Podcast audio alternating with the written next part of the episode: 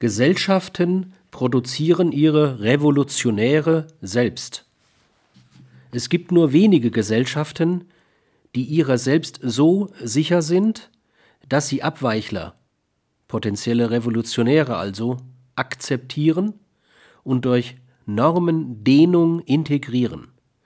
Im Regelfall produziert eine Gesellschaft ihre Revolutionäre selbst und damit auch ihren zunächst potenziellen, auf lange Sicht gesehen aber tatsächlichen Untergang, indem sie Outcasts, ideologische oder auch praktische, hervorbringt, etwa durch Verengung von Normen, Verschärfung der Strafgesetzbestimmungen.